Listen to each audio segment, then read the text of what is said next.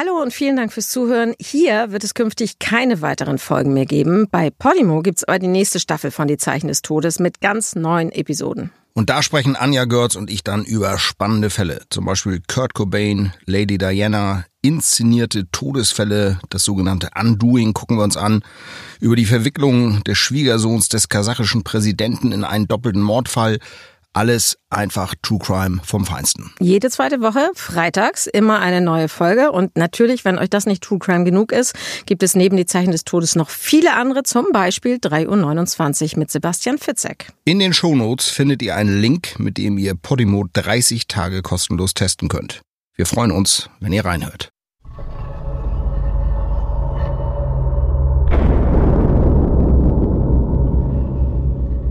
Tatort eine Landstraße zwischen Dunsdorf und Alsfeld in Schleswig-Holstein.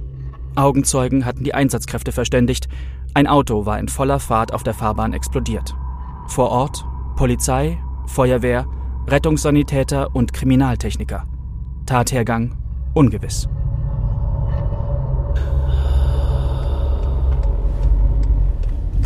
Die Szenerie, die sich dem Gerichtsmediziner Michael Zockers bietet, wirkt wie aus einem Actionfilm. Aber Zokos sitzt nicht im Kino oder vor dem Fernseher, sondern fährt in seinem Wagen auf den Tatort zu, zu dem er wenige Minuten zuvor gerufen wurde. Schon aus drei Kilometern Entfernung sieht er die Rauchwolke am Himmel.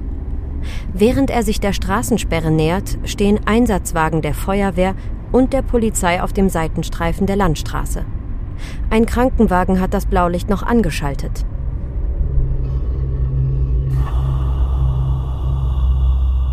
Zockers parkt seinen Wagen und geht zum Kommissar, der neben dem Hauptobjekt des Interesses steht. Einem verkohlten Fahrzeugwrack, das aussieht, als wolle es jeden Moment in sich zusammenfallen.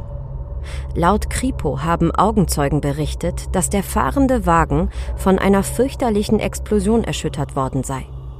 Alle Scheiben seien zerborsten, Wrackteile meterweit durch die Luft geflogen. Michael Zockers folgt dem Kommissar zum Wagen da sieht er auf der Rückbank einen verbrannten Leichnam. Der Leichnam ist zu weiten Teilen von den Flammen skelettiert worden. Arme und Beine sind wie bei einem Fötus angewinkelt, als hätte sich das Todesopfer auf diese Weise vor den Flammen schützen wollen. Die Explosion und das Feuer sind mit solch vernichtender Kraft über das Opfer hinweggefegt, dass selbst die Schneidezähne im Kiefer verbrannt sind. Am Schädeldach sind Knochen abgesplittert und aus der Schädelhöhle tritt angekohltes Hirngewebe hervor. Das alles ist ein ungewöhnlich bizarrer und wenig schöner Anblick. Aber was die Sache regelrecht unheimlich macht, das Skelett auf der Rückbank ist der einzige Insasse des Fahrzeugs. Fahrer und Beifahrersitz sind leer. Kein Fahrer, kein Beifahrer. Die Ermittler stehen vor einem Rätsel.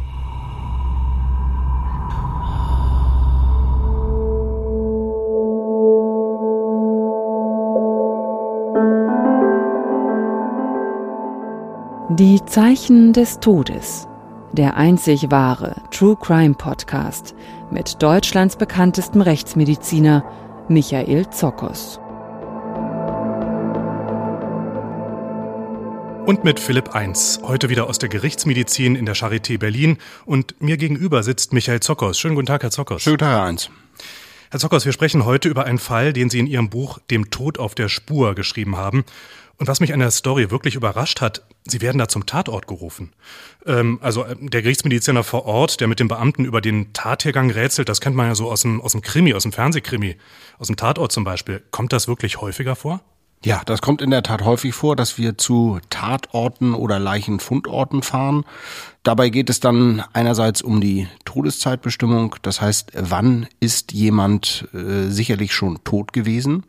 wann hat er noch gelebt, aus rechtsmedizinischer Sicht, damit die Ermittler das dann eben mit Zeugenaussagen abgleichen können, auch sich auf Alibi von Tatverdächtigen beziehen können und natürlich auch die Frage nach dem Geschehenshergang, was ist passiert, zum Beispiel Stichverletzungen, in welcher Reihenfolge wurden Stichverletzungen zugefügt, Verletzungen durch stumpfe Gewalt, ist jemand vielleicht aus einem Fenster gefallen oder ist jemand von einem Auto vor einem Haus angefahren worden? Das sind alles so Sachen, die wir schon gemeinsam mit den Ermittlern dann vor Ort diskutieren und das ist auch für uns wichtig, damit wir ein gutes, äh, vollständiges Bild haben, wenn wir dann im Sektionssaal sind und die verschiedenen Theorien überlegen und durchdenken können. Im Fernsehen kommt der äh, Gerichtsmediziner ja oft so locker in Lederjacke dahin und guckt dann mal so ein paar Spuren sich an. Ist das denn auch so oder müssen Sie da nicht wirklich mit Schutzkleidung hin? Also locker kommen wir auch dahin, ähm, aber wir ziehen uns dann in der Tat so einen weißen Anzug der Spurensicherung an, um eben selbst keine DNA-Spuren zu hinterlassen, die dann möglicherweise an der Leiche gefunden werden und dann eben eine DNA-Spur eines Unbekannten darstellen. Und äh, es dauert schon in der Regel viele Stunden an so einem Tatort. Das ist jetzt nicht wie im Fernsehen erzählt, da wird eben mal salopp durchmarschiert, äh, mal geguckt, äh, einfach nur Handschuhe übergezogen und dann auch schon was zur Todeszeit gesagt, sondern das sind Untersuchungen, die sehr lange dauern. Auch die Spurensicherungsmaßnahmen vor Ort dauern sehr lange. Es wird jeder Schritt akribisch fotografiert. Also das ist schon ähm, eine echte Wissenschaft, die da abläuft. Jetzt in dem Fall, über den wir heute sprechen, da wurden Sie auch gerufen an den Tatort, sind aus Hamburg gekommen mit dem Auto. Ähm, Sie wussten nur, da hat eine Explosion stattgefunden, mitten auf der Fahrbahn. Sie sind da schon angekommen, alles hat geraucht. Was für ein Bild hat sich Ihnen geboten? Also ein Bild der Verwüstung. Ich habe schon von einigen Kilometer Entfernung eine große Rauchwolke gesehen. Ich kam vor Ort an, dort äh, befand sich ein Auto, beziehungsweise das, was noch davon übrig war. Die Vorgeschichte war, dass ein Landwirt gesehen hatte, dass dieses Auto in voller Fahrt explodierte, dann noch ungefähr 50 Meter fuhr und dann zum Stehen kam.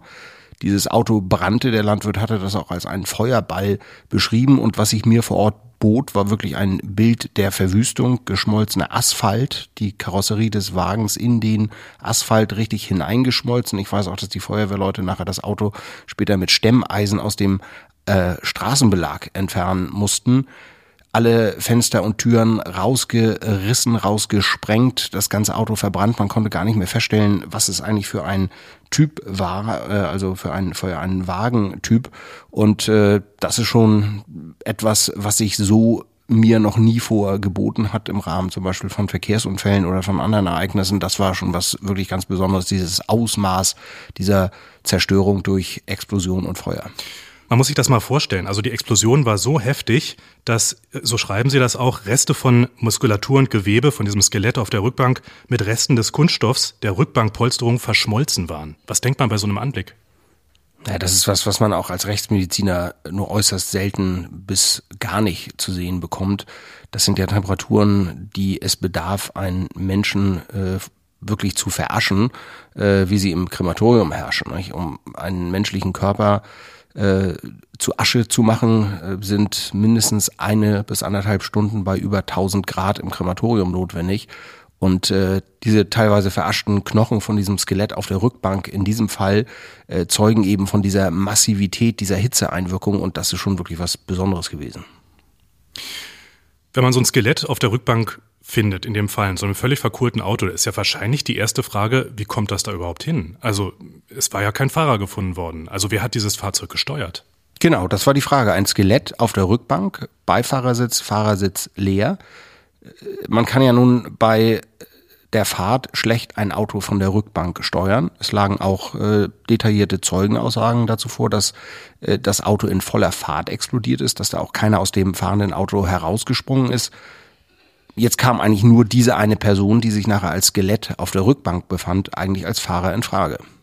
Aber die Frage war wirklich, wie kommt der auf die Rückbank? Und die nächste Frage ist vermutlich, wie ist das Fahrzeug überhaupt explodiert? Also die Identifikation des Skeletts, das könnte ja eine Auskunft geben, aber es war praktisch äh, ja überhaupt keine Körperstruktur, überhaupt keine Körpermerkmale mehr zu erkennen. Und auch der Wagen konnte nicht wirklich identifiziert werden, weil alles verschmolzen war. Das ist richtig. Also es war überhaupt nicht klar, handelt es sich um einen Mann oder eine Frau. Keinerlei Aussagen zur Größe oder Gewicht zu Lebzeiten oder zur Statur waren mehr möglich und auch der Fahrzeugtyp konnte eben nicht festgestellt werden, sodass wir erstmal, beziehungsweise die Polizei überhaupt keine Anhaltspunkte hatte, um wen es sich dabei handeln konnte und was für ein Auto das war. Das heißt, Sie sind aus Hamburg rausgefahren und konnten eigentlich nur vor Ort feststellen, wir wissen nichts. Ja, wenn man das so zusammenfassen will, ist es richtig. Ähm, es ist aber trotzdem wichtig gesehen zu haben, wie befindet sich der Leichnam vor Ort. Und deshalb ist eben auch dieser Hinweis wichtig, verschmolzenes Gewebe, Körpergewebe mit Strukturen des Plastiks äh, der Rückbank beziehungsweise der dortigen Sitze, wenn man dann eben bei der Leichenschau dort Veränderungen in den entsprechenden Lokalisationen findet, dass man weiß, um was es sich da handelt. Insofern ist das schon wichtig, aber Sie haben völlig recht. In diesem Moment, als ich zurückfuhr, war eigentlich überhaupt nicht klar, was ist passiert? Wie ist es hier zu einer Explosion in diesem Auto gekommen?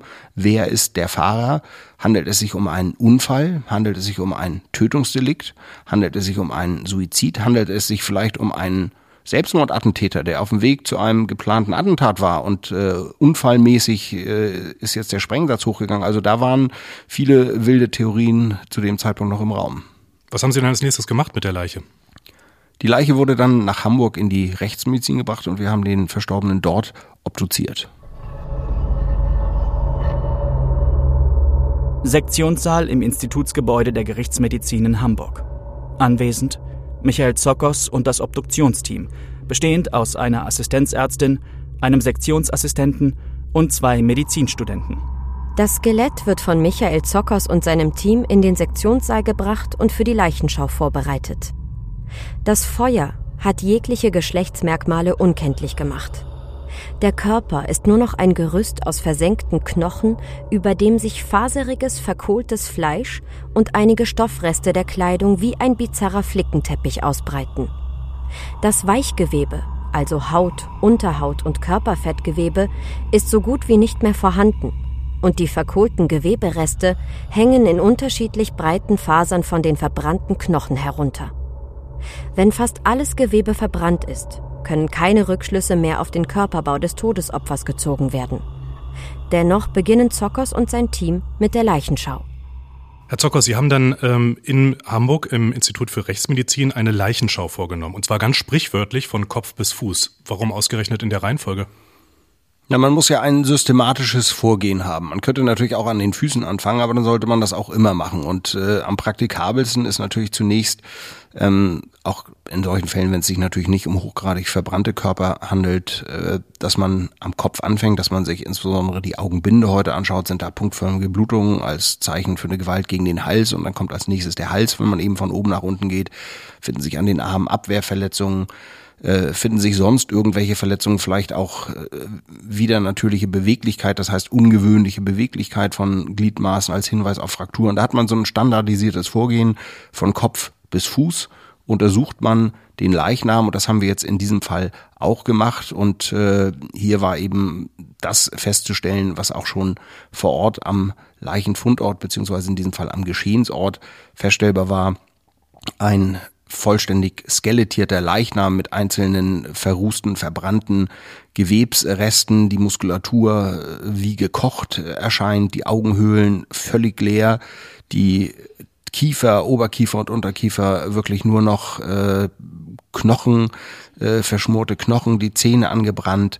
Äh, das war schon was Besonderes, äh, insbesondere weil uns das natürlich eigentlich erstmal überhaupt keinerlei Hinweise gegeben hat, äh, was ist hier vor der Explosion passiert. Jetzt haben Sie ja von einer Leichenschau gesprochen und auch geschrieben in Ihrem Buch. Was unterscheidet eigentlich die Leichenschau von der Obduktion? So bei mir als Laie dachte ich immer, naja, ist doch sowieso alles das Gleiche. Also die äußere Leichenschau ist etwas, was in der Regel äh, angewendet wird, um den Tod festzustellen. Der leichenschauende Arzt oder die leichenschauende Ärztin schaut dabei insbesondere auf die sicheren Todeszeichen wie Totenstarre, Totenflecken oder auch eben Fäulnis. Und bei jeder Obduktion wird zunächst eine äußere Leichenschau durchgeführt die eben in der Rechtsmedizin dann nicht um die Todesfeststellung an sich geht, sondern ob sich irgendwo Verletzungen finden lassen, vielleicht auch ganz kleine diskrete Veränderungen, Strommarken an den Handinnenflächen, da wird eben nochmal ganz genau, manchmal auch mit Lupe geschaut, finden sich auch irgendwo Injektionsstellen. Das sind alle Sachen, die man eigentlich als leichenschauender Arzt vor Ort nicht so durchführt. Da geht es wirklich um die Todesfeststellung. Unsere äußere Leichenschau ist da sehr viel spezieller.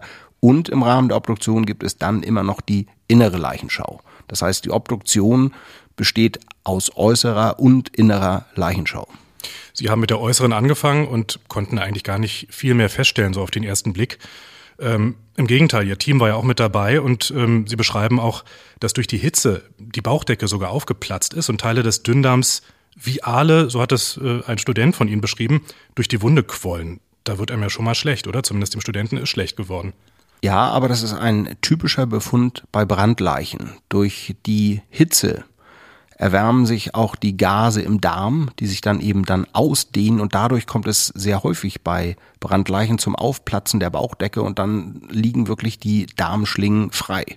Und der Student hat da den sehr passenden Vergleich mit Aalen, also so sich windende, längliche Fische, man kann auch sagen wie Schlangen oder wie so ein Medusenhaupt äh, gebracht. Das passt eigentlich ganz gut. Das ist aber ein typischer Befund bei Brandleichen.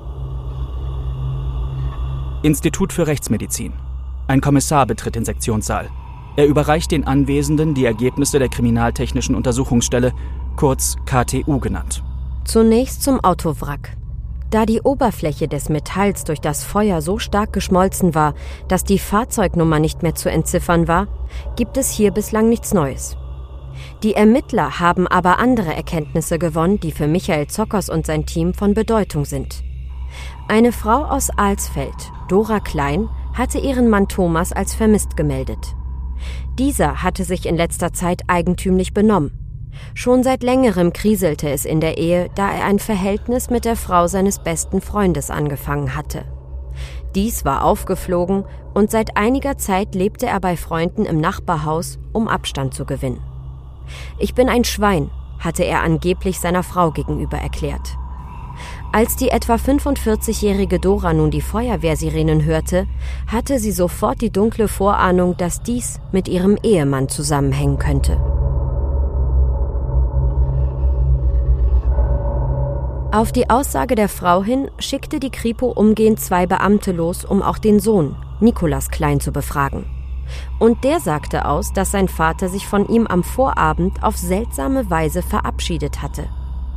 Du kannst alles behalten, ich gehe jetzt weg. Im Anschluss an diese Worte hatte er seinen Sohn in den Arm genommen, ich habe dich lieb gesagt und das Zimmer verlassen.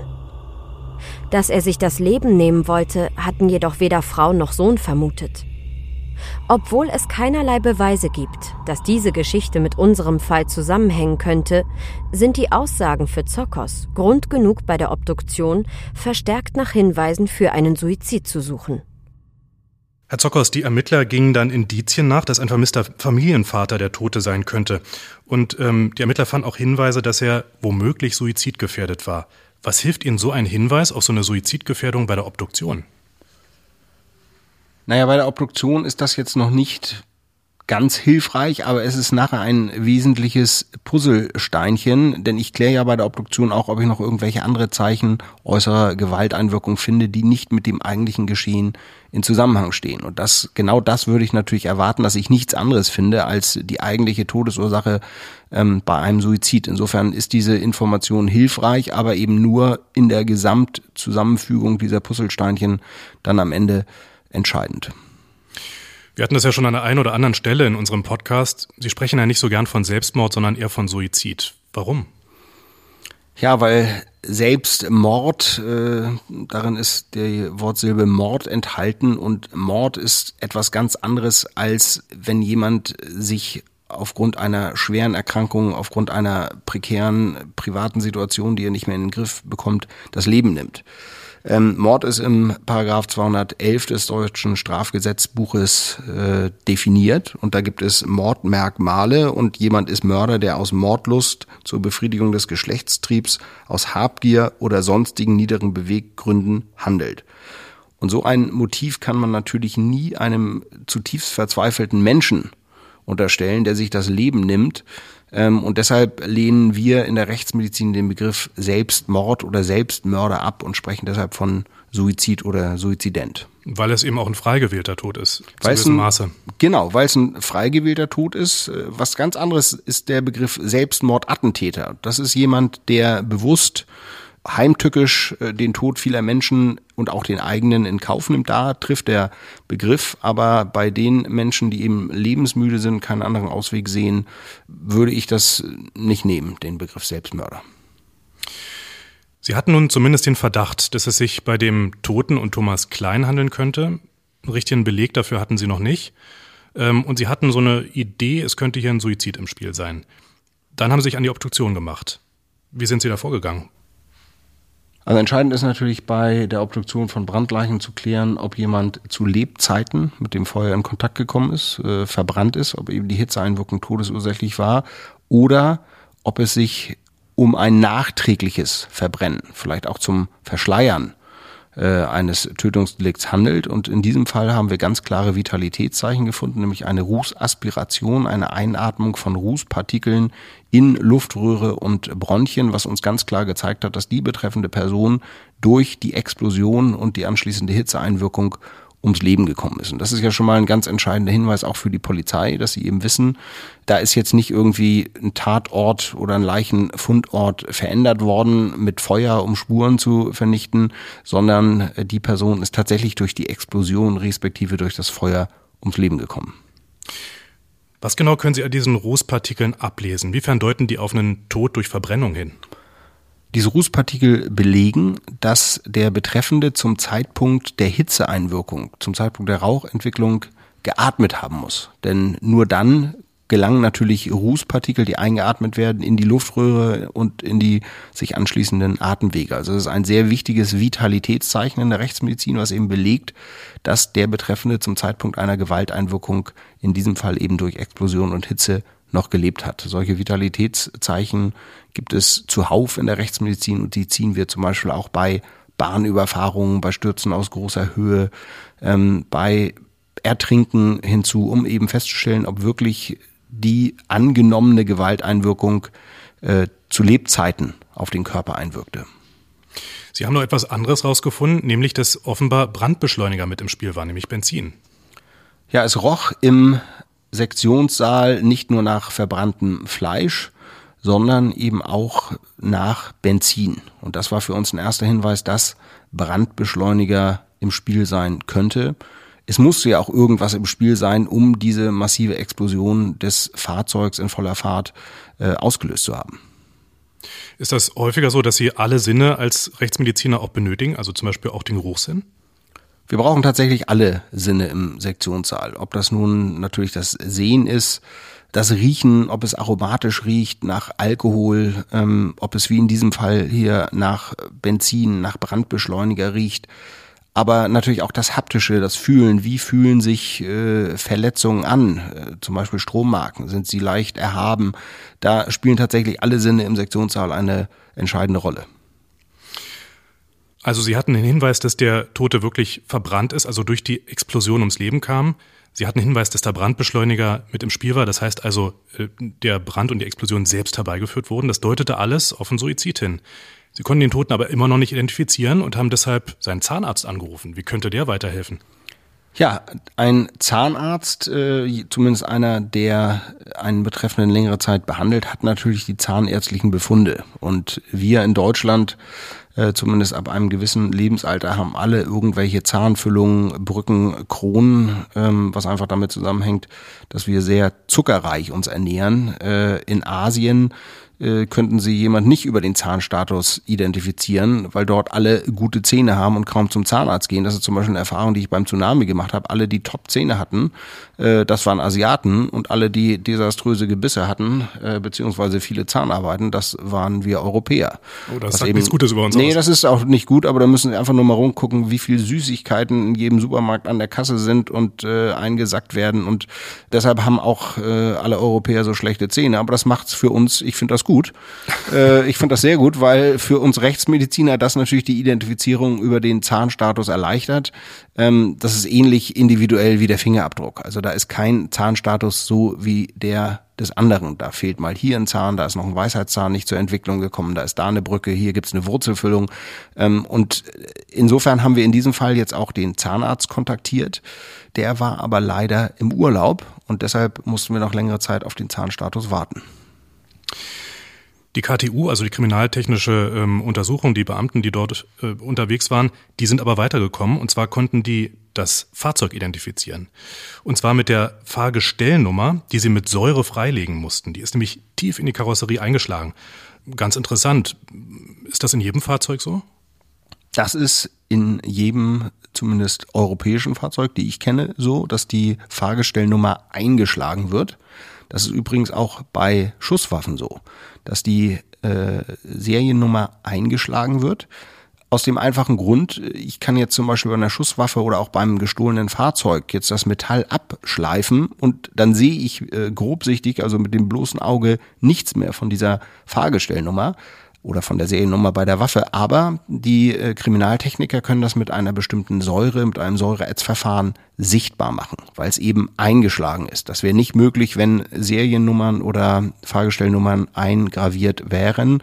Äh, das geht nur, wenn sie eingeschlagen sind. Und das war hier der große Vorteil. Über diese Fahrgestellnummer konnte das Fahrzeug und damit auch der Halter und damit Thomas Klein identifiziert werden. Das heißt, jetzt fügten sich diese ganzen Puzzleteile also zusammen. Sie hatten den Wagen von Thomas Klein, ähm, Sie hatten ihn auch identifiziert durch den Zahnabdruck, der dann später kam.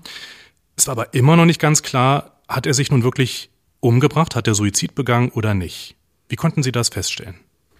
Da gab es mehrere Hinweise, die sich dann verdichteten und dann auch zusammenfügten. Äh, wie Sie eben schon sagten, Herr Eins, hatten wir jetzt mittlerweile den äh, Zahnstatus von dem Zahnarzt, der zunächst im Urlaub war und wir konnten den Betreffenden das Skelett auf der Rückbank eben als Thomas Klein identifizieren. Wir hatten von seiner Ehefrau und seinem Sohn die Aussagen, ähm, dass dort möglicherweise ein Suizidmotiv vorlag, auch wenn er keinen Abschiedsbrief hinterlassen hat. Wir wussten auch, dass zwei 5-Liter-Kanister mit Benzin, die er früher ähm, zu Hause gelagert hatte, nicht mehr dort waren. Von diesen 5-Liter-Kanistern äh, wurden Reste äh, durch die KTU im Auto gefunden. Und dann gab es noch einen ganz entscheidenden Befund, nämlich ein Sippo-Feuerzeug, lag natürlich mit entsprechenden äh, Brandzehrungen daran, aber noch gut zu erkennen, mit geöffneter Klappe in der Mittelkonsole des ausgebrannten Fahrzeuges.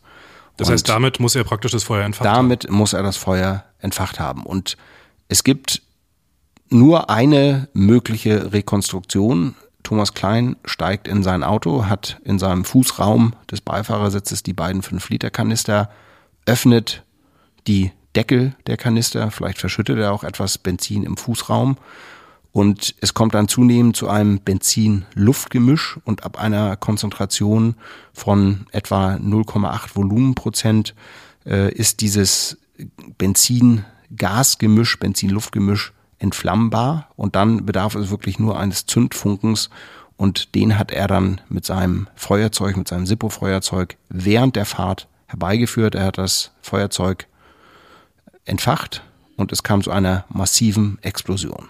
Ja, bloß eine Frage bleibt ja jetzt. Wenn er das Feuer entfacht hat, wenn er am Steuer saß, wie landet er dann auf der Rückbank?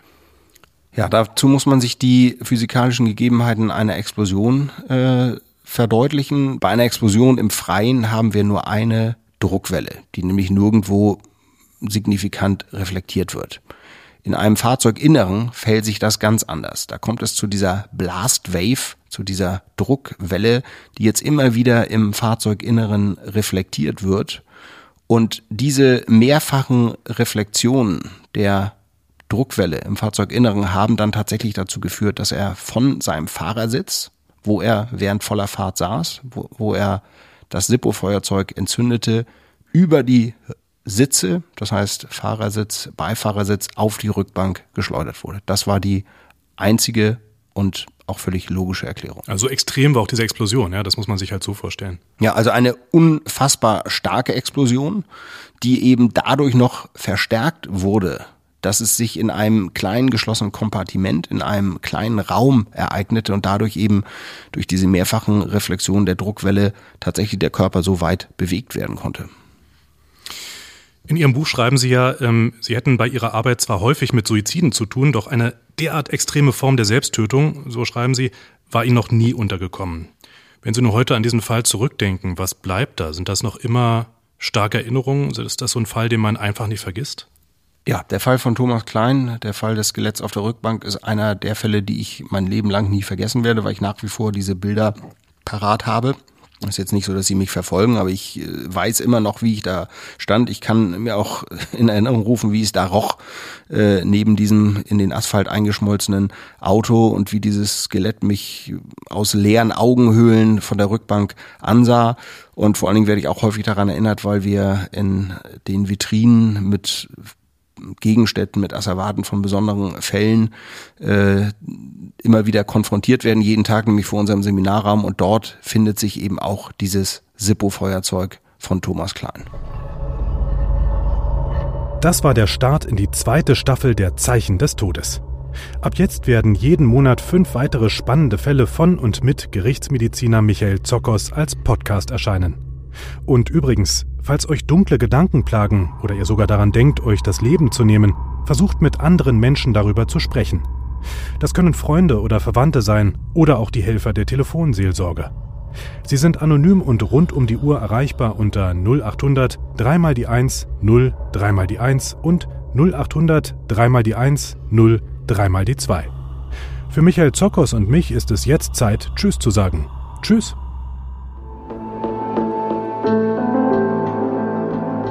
Die Zeichen des Todes, der einzig wahre True Crime Podcast mit Michael Zokos, Gerichtsmediziner und Professor an der Charité Berlin.